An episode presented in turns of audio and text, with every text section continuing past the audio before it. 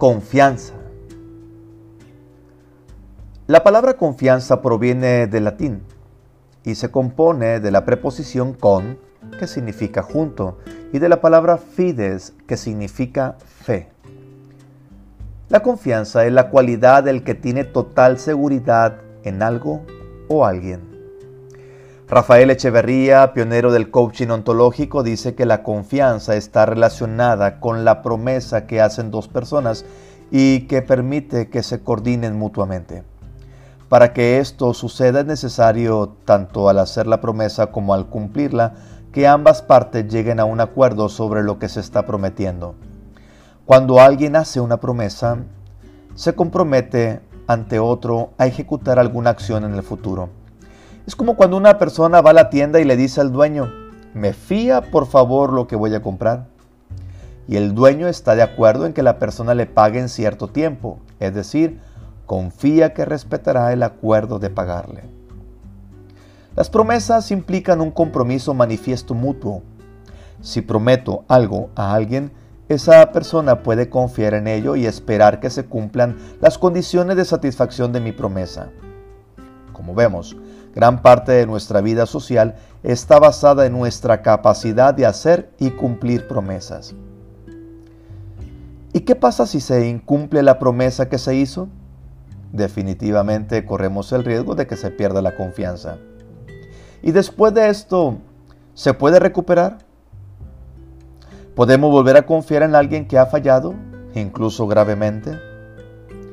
La confianza nace con el cumplimiento de la promesa, se sostiene con el reclamo de las condiciones de satisfacción y existe la posibilidad de que se restaure con el perdón.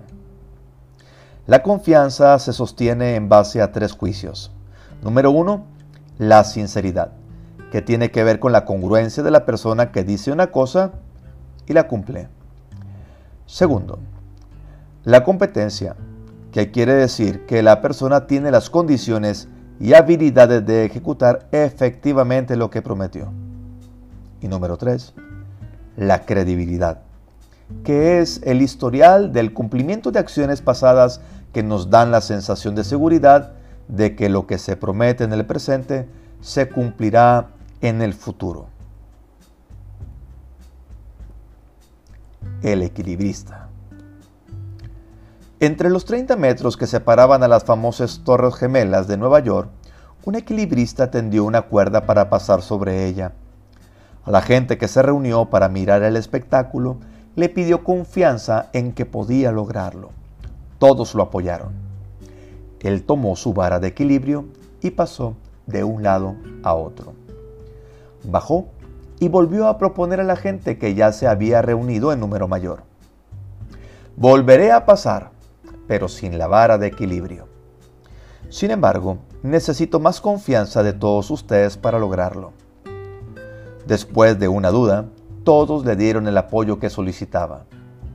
Él subió y pasó caminando lentamente por aquella cuerda floja que se movía con el viento.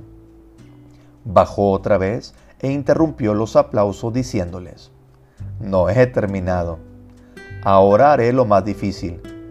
Pasaré por la cuerda llevando una carretilla. Sin embargo, necesito que crean que puedo llevando esa carretilla. ¿Podré lograrlo? Su confianza me capacitará para hacerlo. Y hubo desconfianza. Nadie respondió. Entonces argumentó, me basta que uno solo me crea. Su fe en mí logrará que yo pueda pasar con éxito. Nadie se atrevía a darle confianza. Por fin, una persona que estaba deseosa de no perderse el espectáculo le gritó, Tú puedes. Tú eres capaz. Yo creo que lo puedes lograr. ¿De veras crees que puedo pasar de un lado a otro con la carretilla sobre la cuerda floja? Sí, afirmó aquel hombre con más curiosidad que con seguridad. Pues si crees, ven conmigo y súbete a la carretilla. Cuando siento miedo, pongo en ti mi confianza.